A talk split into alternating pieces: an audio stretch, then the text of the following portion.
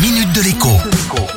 Bonjour à tous. Cela fait maintenant tout juste un an que des millions de Français sont contraints de télétravailler. Un comble quand on sait que dans le monde d'avant, tous les jours, des employeurs refusaient le télétravail à leurs employés, même un ou deux jours seulement par semaine, de peur qu'ils ne flemmassent à la maison. Or, un an après, le constat est édifiant. Non seulement le télétravail ne nuit pas à la productivité, mais il la stimulerait, d'après une étude de l'Institut Sapiens.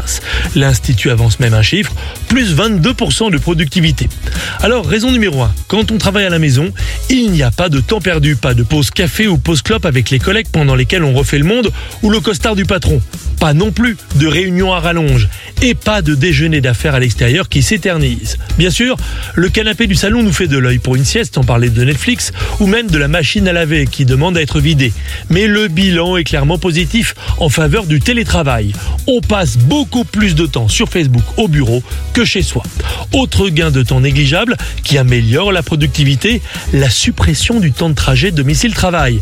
Non seulement il est réinvesti en sommeil ou pour la famille, mais il permet de réduire le niveau de stress auquel le salarié est exposé en temps normal. Alors bien sûr, le télétravail n'est pas la panacée. Être seul chez soi n'est pas non plus fun fun tous les jours.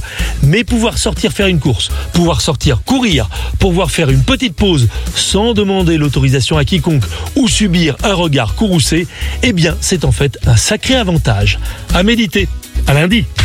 La minute de l'écho avec Jean-Baptiste Giraud sur radioscoop.com et application mobile Radioscoop.